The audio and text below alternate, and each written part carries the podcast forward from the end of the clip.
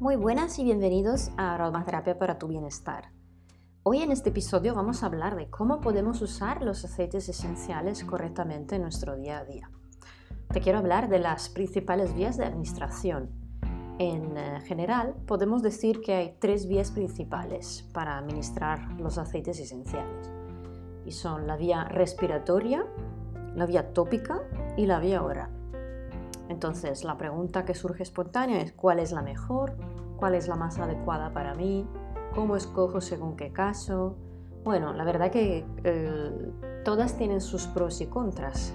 Así que yo creo que la importancia es, eh, lo importante es aprender las normas básicas para poder hacer un uso seguro de los aceites esenciales y así poder disfrutar de la aromaterapia serenamente. Ya hemos comentado que natural no quiere decir automáticamente que algo sea inocuo. Todo tiene su riesgo, sus contraindicaciones, sus toxicidades, por muy natural que sea. Pero lo que más cuenta en evitar problemas es cómo usamos esta materia natural. Eh, es verdad que lamentablemente todavía hay mucha confusión y desinformación porque todavía leo demasiado a menudo recomendaciones de uso de aceites esenciales en redes, en blogs, en páginas, eh, un poco dadas a la ligera, ¿no? como el típico de tomar unas gotas de aceite esencial de limón en un vaso de agua o aplicar en la piel los aceites esenciales en puro sin diluir. Y bueno, hay muchísimos que podemos encontrar eh, de este tipo. Pero claro, entonces al, ver cómo se lee esto muy a menudo, se oye esto muy a menudo, esto genera una sobreinformación y confusión, ¿no? que a veces puede confundir y agobiar a la hora de querer aplicar y usar aromaterapia en nuestra vida diaria. ¿no? Y por eso te quiero animar a no, no, desanimarte, porque es un poco el mismo discurso que hemos hecho para la calidad de los aceites esenciales en el último episodio. Eh, hay que aprender a encontrar unas buenas fuentes de información y de formación, profesionales, serias, y que por suerte son cada vez más. Y, mm, ah, por ejemplo, hay algunas que me gustan mucho, la de la página de Robert Tisserand, de Tisserand Institute, es en inglés, tiene muchísimos recursos, muy clara y siempre es actualizada con estudios e investigaciones. Y también, bueno, en español también hay muchos más aromaterapeutas y blogs con informaciones interesantes que pondré en un artículo. También hay muchas tiendas online de aromaterapia, de material de cosmética natural que dan informaciones y fichas básicas sobre cada aceite esencial. Y entonces lo importante no es tanto ver un listado fijo ¿no? de quién es más reconocido, más famoso, pero yo creo que lo más importante es que tú a medida que vayas aprendiendo uh, vas a tener tus criterios ¿no? para entender lo que es fiable y lo que no. Al final es lo que necesitamos, ¿no? tener un mínimo de autosuficiencia para poder aplicar la aromaterapia de manera, la aromaterapia en casa de manera segura.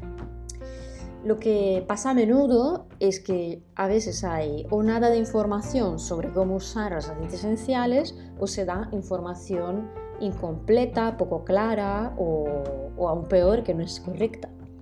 Entonces, como mucho a veces se pone que Ay, este aceite esencial se tiene que diluir, pero claro, la pregunta es cómo, cuánto, cómo lo tomo. Y luego no es lo mismo ¿no? para cada aceite esencial, para cada planta. Y no es lo mismo para cada persona o para cada etapa o condición de que estás en tu vida, ¿no?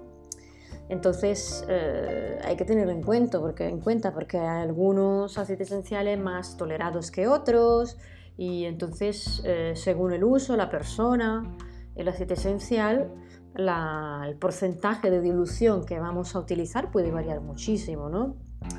Y, eso, entonces hay que tener en cuenta también para quién es la aplicación. No es lo mismo un adulto sano sin patologías o alergias que un niño o una embarazada o una persona mayor o un perfil alérgico, sí hay mucha diferencia. Entonces no te quiero asustar, solo la aromaterapia es maravillosa, efectiva y segura si aprendemos cómo usarla. Y es, como el fuego, ¿no? no porque queme no vamos a dejar de usarlo para cocinar, ¿no? Así que eh, vamos a ver las principales vías de aplicaciones de los aceites esenciales. En línea de máxima vamos a hablar de eh, nos referimos a una persona adulta, sana y sin patologías, ¿vale? Entonces, la primera vía de aplicación es la vía respiratoria. Una ventaja que salta a la vista es que sin duda es la más rápida, ¿no? Los aceites esenciales al inhalarlos llegan casi inmediatamente a nuestro cerebro y también a nuestros pulmones y a nuestro ah, torrente sanguíneo. Eh, pero el efecto que más me gusta ¿no? del eh, inhalar es que enseguida llega a nuestro sistema límbico dentro de nuestro cerebro. Es esa centralita de nuestras emociones, instintos, donde está la memoria involuntaria, el hambre, la atención y los instintos sexuales, las emociones, el placer, el miedo, la agresividad. Entonces, eh, este sistema, como interacciona rápidamente y directamente con el sistema endocrino, el sistema nervioso periférico, nos hace ¿no? intuir como ya a nivel olfativo los aceites esenciales pueden llegar a actuar ya a nuestro bienestar mental y emocional. En las prácticas de yoga y meditación también me gusta mucho esta forma de aplicación y sobre todo me gusta usar una especie de como olfacción consciente, o sea, oliendo el aceite esencial directamente desde su botellita o en una tira de papel, la típica de los perfumes, unos momentos, unos momentos así de olfatear pero estando presente, atentos, ¿no? Y, así podemos percibir lo que cada olor nos transmite, tanto a nivel mental como emocional.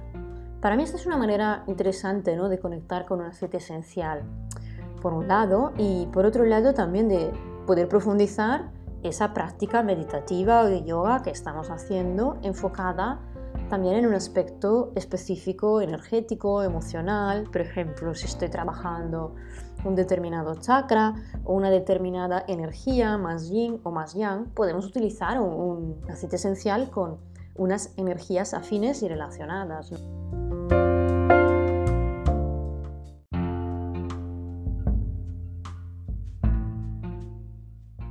Por ejemplo, si estamos trabajando eh, el chakra anahata del corazón, podemos utilizar una bergamota, un aceite cítrico de, abertura, de optimismo, o relacionado con el chakra más relacionado con el habla, la zona de garganta, por ejemplo, uno más balsámico, más balsámico como Ravitsara. hay muchas maneras ¿no? de hacer este tipo de analogías y asociaciones cuando trabajamos así eh, de manera intuitiva y, vibracional. También la olfacción puede evocar eh, imágenes y recuerdos. Generalmente son agradables, pero también puede pasar que sean desagradables. Un ejemplo que siempre cuento es mi historia personal con la canela. A mí nunca me había gustado mucho el olor, el sabor en general, la evitaba bastante. Y cuando empecé a acercarme a la aromaterapia y a desarrollar más el tema de la olfacción consciente, eh, bueno, me fascinaba la canela por las propiedades maravillosas que, que tenía, pero no acababa de entender por qué había ese rechazo. Y al, al trabajarlo un poco, eh, recordé por qué pasó esto, porque asociaba este aroma con una experiencia de mi infancia. Me acuerdo de cuando eh, de pequeña iba con mi familia los fines de semana a, la montaña y siempre recorríamos una carretera con muchas curvas. Como yo de pequeña no aguantaba el coche y prácticamente siempre me mareaba, asociaba esa experiencia desagradable con el perfume de canela que mi madre adoraba y se ponía justamente esos, esos fines de semana cuando íbamos ahí. Era como su ritual de belleza. Y, claro, yo encima al estar en el coche mareada y ni, de niña, que encima los niños hay más sensibilidad a los, olores, a los olores, vamos, eh, eso fue un cóctel que se quedó ahí en mi inconsciente. Y, pero claro, poco a poco, al, oler y notar que había, allí había un amor-odio, eh, me volvió todo este recuerdo y, y he podido romper esta asociación que tenía con aroma de canela y ahora finalmente me gusta y por fin este año, hace pocos meses, por fin lo he comprado y es parte de mi botiquín. Pero bueno, esta historia para que tengas un poco de idea que hay muchas historias así, hay muchas y cada uno tiene sus historias. No quiero decir que tengas que analizar cada vez el por qué y cómo esto no me gusta, qué ha pasado en mi vida, por qué. Simplemente es un ejemplo, ¿no? Hacerte ver cómo eh, nuestra experiencia sensorial con los aceites esenciales a este nivel puede resultar, bueno, es, es muy subjetiva.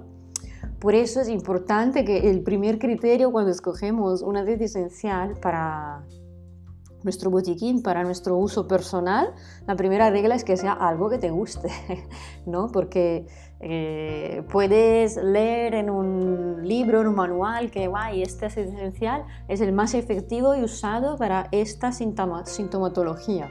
Pero claro, igual a ti no te gusta. Y hay, que sepas que hay muchísimas más posibilidades y cada uno tiene que escoger de acuerdo a lo que le gusta y que le funciona. Y mm, otro ejemplo, cuando empecé a usar la aromaterapia en mis clases de yoga, yo eh, pensaba que, por ejemplo, bueno, un aceite esencial así, relajante, que gusta a todo el mundo, pensaba que fuera la lavanda, ¿no? Y, vamos, que enseguida, después de dos, tres clases, me di cuenta que, que, que no. Porque no te puedes imaginar cuántos alumnos que me pidieron, solo al abrir la botellita en la sala, me miraban y me decían, ay, por favor, no, que no puedo. ¿Sabes? Para que veas otra vez cómo hay... Es muy variable esta, este tema de, de, si nos gusta un aroma u otra, ¿vale? Luego ya volveré en otro episodio a hablarte de qué uso en las clases de yoga, que estadísticamente me funciona un poco con el público general. Volveré a, a comentarlo más adelante. Eh, volvemos a la vía respiratoria, ¿vale? Es una vía muy práctica también para limpiar ambientes cargados, tanto energéticamente como en épocas de contagios, ¿no? para ayudar a limpiar el aire de virus y bacterias o, por ejemplo, para alejar insectos. ¿no? Eh, o ayudar nuestras vías respiratorias cuando estamos constipados, resfriados, con tos, o sea, es muy efectivo y muy útil. Pero vamos a la práctica, ¿cómo funciona en la práctica? Un uso muy común de aplicarla por vía respiratoria es el uso de difusores, ¿no? que hoy en día se ve mucho, parece que es muy de moda. Es eh, agradable y también terapéutico, ¿no? es bastante práctico porque con esos difusores eléctricos puedes eh, disfrutar de, de tu ambiente, tu entorno aromatizado, digamos, y también sacarle un uso terapéutico si quieres. Y además cada día hay más, cada vez hay más modelos eh, de todos gustos, colores y precios, ¿sí? Por eso te digo, no te puedo recomendar, eh, también otra pregunta que me viene a menudo, ¿qué difusor me compro? la verdad. Eh, yo lo que te puedo decir es que importante que no sea un difusor que utilice, que caliente, ¿no? Porque nunca está de más decirlo, no hay que dar nada por hecho, que no usamos esos típicos que estaban de moda cuando yo era pequeña con la velita que calientan el platito con el aceite esencial, porque bueno, sí, igual te funciona para dar olor, pero claro, eh, al calentar las moléculas del aceite esencial ya no, no tienen su efecto terapéutico, entonces, aunque huela bien, estás básicamente tirando el dinero, ¿vale? Eh, la mayoría son de agua y ultrasonido, ¿vale? Pero lo que tienes que tener en cuenta cuando escoges uno es también las medidas de la habitación donde lo vas a utilizar, ¿vale? No es lo mismo que quieras difundir eh, en tu dormitorio antes de dormir que quieras difundir tu centro de yoga para 30 personas, ¿vale? Entonces hay que tenerlo en cuenta porque y también cuanto más grande el ambiente que quieras ah, aromatizar, más materia prima necesitarás, ¿vale? Entonces, bueno, tenlo un poco en cuenta. Yo creo que para un uso personal y del hogar es lo más indicado, ya que, bueno, puedes usarlo en un cuarto más, más pequeñito y, y, no tengas que gastar tantos aceites. También eh, un error muy común, que yo también he hecho al principio y también eh, muchas amigas, alumnos me han comentado, es dejarlo encendido así a saco, ¿no? en realidad, a ver, mm, pasar algo malo no pasa nada pero los aceites esenciales ya sabemos que son muy volátiles, entonces ya a, los cuantos minutos ya no, no, estás difundiendo nada, ¿no? Entonces lo que tiene sentido es usarlo unas dos, tres veces a lo largo del día en tandas como de media hora aproximadamente. Y, y si, dependiendo también de qué queremos hacer, si por ejemplo quieres usarlo para, ah, para ir a dormir, para preparar tu habitación, no te lo pones dejarlo ahí encendido toda la noche. Media hora antes de dormir lo enchufas, ¿no? De, aromatiza tu habitación y luego lo apagas y entras y vas a dormir, ¿no? Eh, luego otra pregunta, ¿cuántas gotas le echo a mi difusor? A ver, como te he dicho, depende del modelo de difusor, entonces su capacidad y la medida es el espacio donde lo pondrás. Entonces, es difícil decir así. En línea general, el que yo uso, que es uno así pequeñito, mediano, te diría entre 5 y 10 gotas, pero siempre tomas esta información como muy general. Hay que tener en cuenta esas variables de espacio, de difusor, de qué aceite esencial también. Y te recuerdo también, si estás empezando, no te esperes allí una súper aroma súper potente enseguida, porque los aceites esenciales son muy volátiles, como hemos dicho. Y si, estamos, si venimos de ambientar nuestra casa con los típicos ambientadores y aromas sintéticas que son muy fuertes, muy persistentes y potentes, claro, pasamos a algo mucho más sutil, más delicado. Entonces ah, hay que darle tiempo para que vayamos a usarlo regularmente. Entonces, por un lado nos acostumbraremos a esas aromas más delicadas y también al, difundir regularmente en el mismo ambiente también lo notaremos. ¿vale? Otra solución súper práctica, si ah, no tengo difusor, no quiero gastarme dinero, no sé qué, no te preocupes, o sea, eh, se puede hacer también un eh, pulverizador de toda la vida, el spray, ¿no? En una botella con eh, pulverizador, preferiblemente de cristal, tú puedes poner agua o un hidrolato, que es un agua floral, y unas gotas de aceite esencial. Sí que hemos dicho, y es verdad, que los aceites esenciales no se diluyen, no se mezclan en el agua. Pero ¿qué obtenemos así con este spray?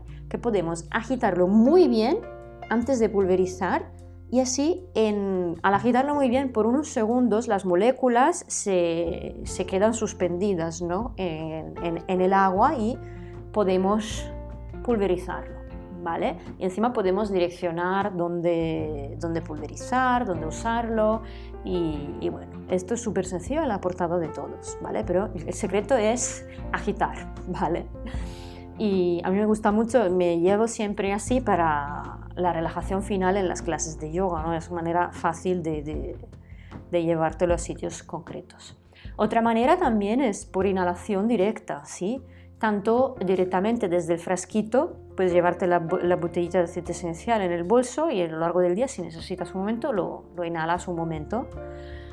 O eh, puedes, eh, también ahí se venden en tiendas de aromaterapia inhaladores eh, donde dentro del inhalador hay como una, una pequeña esponjita donde vertes una, una dos gotas del aceite esencial y luego puedes con el inhalador olerlo. Que esto no es nada más eh, como si pusieras una gota en un eh, pañuelo, ¿sí? Y lo hueles al momento también. O, por ejemplo, la recomendación típica para insomnio también de poner una gota de aceite esencial de o lavanda o mandarina, lo que sea, en, la, funda de tu almohada, ¿no? Eso es para, para inhalar el aroma de manera sencilla, sin eh, aparatos eléctricos y, fácil, ¿no? Así que esa, la vía respiratoria, hemos visto, olfacción consciente, difusión o inhalación, ¿vale? Y es súper eficaz porque entra en el torrente sanguíneo, los pulmones, llega eh, muy rápidamente al cerebro. La segunda vía de administración es la vía tópica, ¿sí? por la piel, que su, ventaja principal que es eh, muy, eh, bastante y muy segura. Eh, a mí me gusta mucho, es interesante por eso, ser segura y eficaz siempre y cuando la aplicamos correctamente. Eso vale para todo, pero no me canso de repetirlo. Eso porque la piel es el órgano más grande del cuerpo. ¿no? En, un adulto eh, mide aproximadamente 2 metros cuadrados y pesa unos 4 o 5 kilos. O sea que tenemos mucha superficie para abarcar, ¿vale? Y es una, una membrana hecha de varias capas y es la barrera entre nosotros y el mundo exterior. ¿no? Es, semipermeable, entonces también regula lo que entra y sale. ¿vale? Y su manto hidrolipídico eh, hace que los aceites esenciales diluidos en aceites vegetales penetren muy bien, ¿sí? a diferencia de otras sustancias más acuosas. Como hemos mencionado, los aceites esenciales no se, disuelven, en el agua, pero sí en otras sustancias grasas como aceites vegetales, mantecas vegetales, solventes específicos y, ah, según qué caso, arcillas, sales y alcohol. ¿vale? Te digo según qué caso porque depende del uso que se le va a dar. Pero en línea de máxima, lo más práctico es eh, utilizar aceites vegetales para eh, las diluciones correctas de aceites esenciales según el uso que le vamos a dar. Y lo que queda claro es que no lo utilizamos puro, ni solo una gota, ni porque es el de lavanda y me han dicho que es el más seguro, ni porque no sé qué. No se usan puro, ¿vale? Porque nunca puedes saber qué reacción te puede dar. Son ah, materias muy potentes, muy puras y muy, muy efectivas, ¿vale? Y lo más común, te decía, es diluirlos en aceites vegetales y, por ejemplo, aplicar en la zona de las muñecas o otra zona del cuerpo de fácil absorción, por ejemplo, eh, las senes o la base del cuello, a lo largo de la columna vertebral, la zona suprarrenal también, en la zona que es la zona lumbar, también es muy interesante, las plantas de los pies, ahí la piel es un poco más gruesa, entonces si hay algún aceite que igual puede ser un poco más irritante ahí es eh, más fácil de aplicar, bueno, más, más seguro. Eh, y, también podemos aplicarlos de esta manera como con un masaje, ¿no? Entonces puede ser el doble de placentero, no solo a nivel olfativo, sino que también por el tacto, por el masaje. Y la dosificación depende de muchos factores, ¿sí? No hay una medida estándar. Eh, tenemos unas guías generales de proporciones de dilución que suelen ir en un rango entre 1 a 3%, por ejemplo, para el cuidado facial, o de entre 3 y 10% para cuidado corporal, y puede subir hasta 20% o un poco más cuando eh, vamos a tratar zonas específicas para patologías específicas, ¿no? por ejemplo, dolores, patologías de la piel, cosas muy específicas y puntuales. Y también hay que tener en cuenta estos rangos no valen para cada aceite esencial ni para todas las personas, ¿no? Siempre habrá que ver a quién, nos, eh, a quién vamos a aplicar los aceites esenciales y qué aceites esenciales estamos utilizando. Para los de letras como yo, a mí me gusta mucho en la página de Roberti Serran, es en inglés, pero bueno, hay referencias muy prácticas de estos porcentajes en cuántas gotas se traducen en las diluciones de aceites vegetales en mililitros, ¿vale? Hay una tabla descargable súper práctica, súper bonita, que es gratuita, que te puedes bajar, por ejemplo. Eh, bueno, también seguimos con la vía tópica. Eh, te decía, hay aceites esenciales que pueden resultar más irritantes que otros, ¿vale? Entonces, no es, no es que no se puedan utilizar, sino que sí que se puede utilizar con un porcentaje de dilución mucho más bajo, ¿no? De hecho, hay, por ejemplo, algunos muy irritantes como orégano, canela, que quizá puedes utilizar con una dilución de 0,5%. Y eso es uh, una gota en un bote de 10 ml de aceite vegetal. Sabéis que es muy poca cantidad, porque son altamente irritantes y dermocáusticos algunos, ¿no? Por ejemplo, dicho el orégano, la canela, el clavo, también el lemongrass, la menta también puede resultar irritante, algunos cítricos. Entonces es eh, importante saber cómo utilizar cada uno.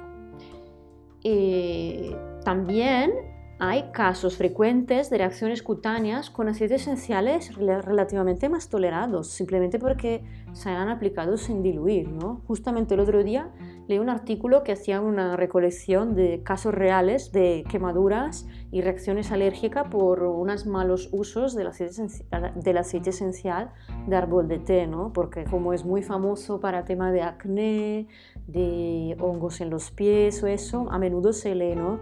Con un, aplica una gota directamente y bueno, no, puede que no funcione siempre así, ¿vale? Bueno, no, no sé, es mejor no poner puro, ¿vale? Pero como se lee mucho estas cosas, pasa. Y hay gente que igual no le pasa nada, porque lo tolera, aún así lo tolera, pero hay mucha gente que le da muchísimas reacciones.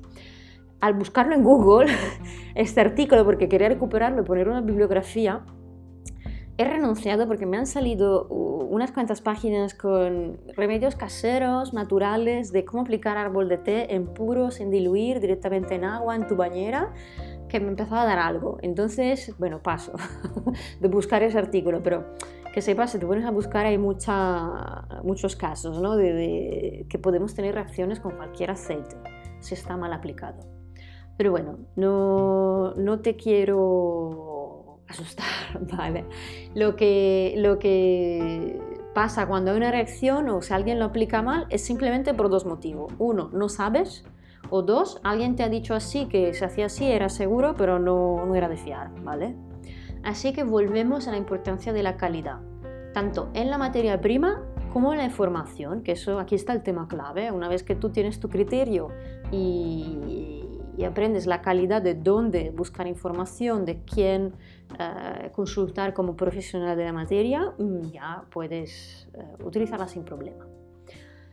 También de calidad tiene que ser el medio donde vamos a diluir el aceite esencial. Entonces no vamos a utilizarlo ni en vaselinas, ni en parafinas, ni en aceites minerales, ni otros derivados químicos del petróleo. Y eso incluye también las cremas eh, hidratantes químicas tradicionales de toda la vida, ¿vale? Porque aparte que no son saludables y tampoco cumplen con la función de correcta absorción del aceite esencial, ¿vale? Eh, con la misma lógica, tenemos entonces cuidado cuando vamos a diluir un aceite esencial en cosméticos, que sean cremas, geles, lociones y sabones. Entonces, lo vamos a diluir en un aceite vegetal de calidad, puro, prensado en frío como primera opción para tus diluciones, ¿vale? Eso es eh, su, combinación estrella. Luego, si los quieres utilizar en cremas, pues eso también está genial, pero asegúrate que sean naturales, ¿sí? Que sean naturales y neutras también. O sea, neutras quiere decir que solo hay los ingredientes básicos para tener una emulsión neutra, sin ingredientes adicionales, porque claro, puede sí alterar la fórmula y usar los aceites esenciales en cosmética natural es maravilloso, tanto para la aroma ¿no? que disfrutas al aplicar tu crema cada día, también para, bueno, para la belleza de tu piel, para tratar problemas de la piel. Es, es increíble lo bien que funciona poco ingrediente de calidad en tus cremas. Pero bueno, aquí va a abrir otra rama. Para esto, si miras en mi perfil, yo tengo todo un curso online de cosmética natural que, que te explica cómo hacer estas cosas. Y es de verdad un mundo maravilloso, mucho más fácil, rápido y económico de lo que se piensa.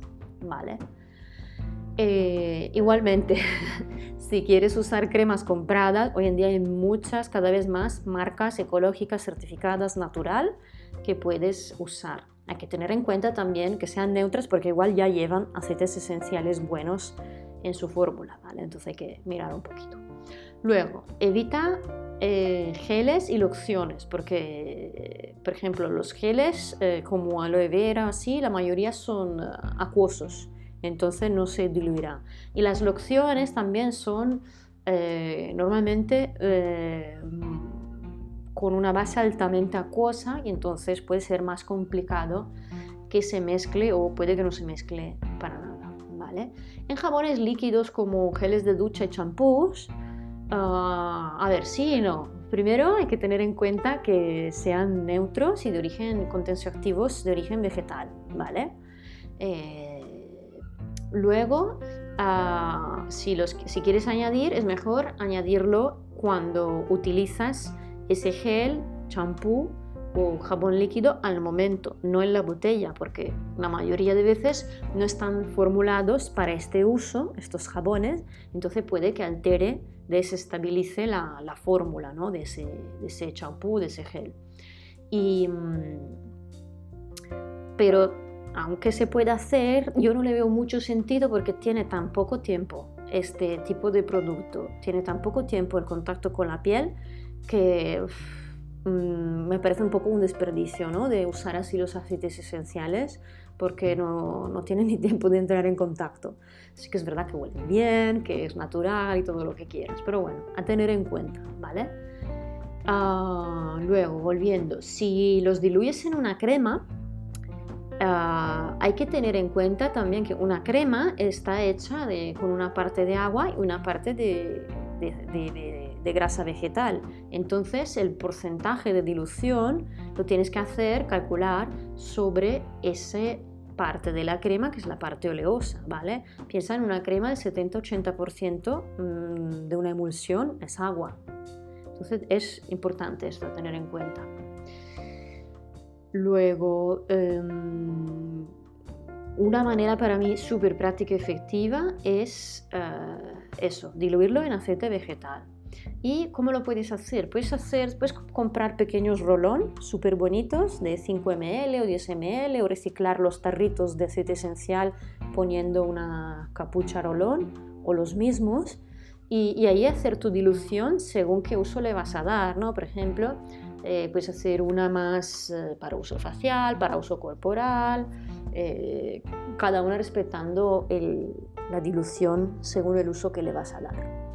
O si no tienes rolón, en simples tarritos de cristal, de reciclar de toda la vida, pero sí que, que sea de cristal. ¿vale? Y, y, así ya lo tienes hecho ¿no? para, para que lo tengas a mano. Entonces, siguiendo a un último apartado que quiero abrir aquí hablando de la vía de aplicación cutánea son los baños aromáticos. Porque a mí me encanta darme baños, son un placer y, de la vida y darnos un baño con aceites esenciales es Ah, además de maravilloso, también puede ser terapéutico, puede ser súper interesante para tratar problemas nerviosos, de estrés, insomnio, de ansiedad, pero también dolores musculares o de cabeza o dolores menstruales, problemas circulatorios, de retención del líquido, súper interesante como vía y, relajante. Pero eh, también hay que decir que frecuentemente pueden volverse una experiencia desagradable si no los preparamos correctamente. ¿Vale? De hecho, es una de las maneras más frecuentes que, pasan episodios de, de, reacciones irritantes, ¿no? Entonces, para disfrutar de tu bañera con seguridad, recuerda que puedes diluir los aceites esenciales en aceites vegetales. Claro que eso se queda flotando en el agua, aunque diluido el aceite, en el aceite vegetal, pero es mejor, te recomiendo, eh, si puedes, aceite vegetal de coco y de jojoba, que es un poco más, no se queda tan así pegajoso en la bañera. Luego también hay en comercio unos, eh, unas bases solubilizantes eh, específicas para los aceites esenciales. ¿no? Un ejemplo el, se llama Solubol, por ejemplo, es una, una base de aceites vegetales y naturales para poder así diluirlos. Luego también los jabones líquidos eh, con tensioactivos vegetales, como hemos dicho, eh, teniendo en cuenta lo que hemos dicho antes. Y um, también una mezcla casera que a mí me funciona, pero que hay que hacer, hay que hacer con cuidado, es con sal marina y aceite vegetal, ¿vale? Pero primero hay que diluir el aceite esencial en el vegetal y luego añades esta mezcla a la sal, ¿vale? Porque si no lo haces bien, la sal se deshace y el aceite esencial, si no, se ha mezclado bien con el vegetal, se queda ahí flotando y, te puedes irritar la piel, ¿vale? De hecho, y una anécdota, una vez que estaba preparando esta mezcla y estaba charlando con mi pareja y me olvidé el aceite vegetal, así tal cual, ¿eh? de distraída, y, vamos, mm, me recuerdo de ese baño, tuve que salir enseguida porque me irritó. y, vamos, o sea, no es que no lo sé, eh, no lo sabía, llevo años haciendo mis mezclas y mis baños con todas estas normas, pero puede, puede simplemente un momento de descuido así tan tonto que, que y pasan esas cosas, ¿vale? En general, a nivel de medida para una bañera, eh, se utiliza una dilución entre el 1 y el 3%, que eso es por ejemplo, en dos cucharadas soperas de aceite vegetal, que son unos 10 mililitros, ah, son entre 1 hasta 9-10 gotas de aceite esencial. ¿vale? Esto es general, siempre dependerá de qué aceite esencial usemos. ¿vale? Si son otros más irritantes, entonces iremos más prudentes. Donde no diluir los aceites esenciales para tu baño. En la leche, eso a veces se lee mucho, pero aunque sea entera, no hay suficiente grasa para diluir y puede que te irrite, ¿vale? En glicerina, en alcohol, en geles, sal, sal o arcillas solas también puede que no se diluya bien y que te dé irritación, ¿vale?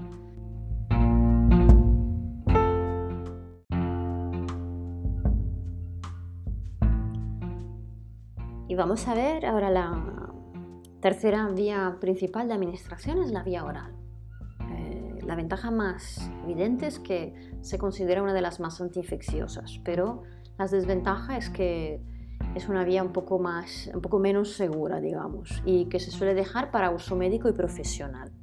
Yo ya te he contado en mis primeros episodios que en varias ocasiones puntuales la he usado bajo supervisión de un profesional y de manera puntual. Eh, porque se trata de una verdadera medicina natural y me fue muy bien porque justamente tenía problemas infecciosos serios.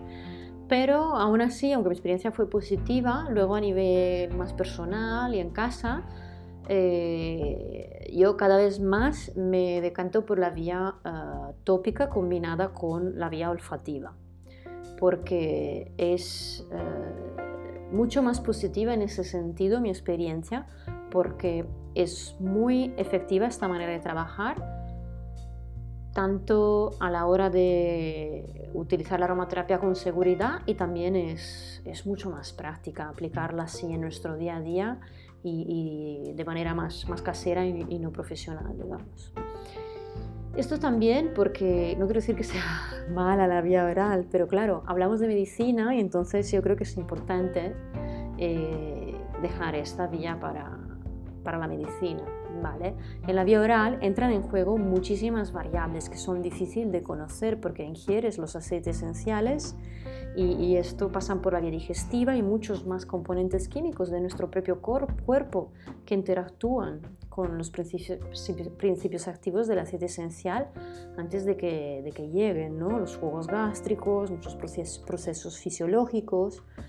Y, luego al final, sabes, de todo el aceite esencial eh, llega muy poco, ¿vale? En circulación. Así que eh, encuentro que es mucho más efectiva la vía tópica y, y, respiratoria, además de más segura. Son igual de válidas o más.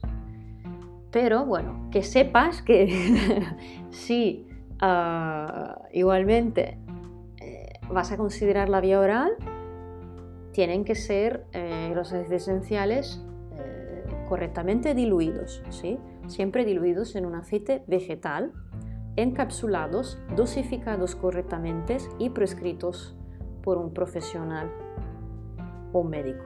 ¿vale? Eh, entonces, esto también te puede ayudar a entender a veces qué, qué estás leyendo, qué fuentes escuchas, entender ah, con quién estás hablando de aromaterapia, porque ah, a menudo todavía se leen, se ven muchas recomendaciones de tómate una gotita eh, en tu vaso de agua, en tu zumo, en tu infusión, sí, pero hemos visto que, los aceites esenciales no se mezclan con el agua.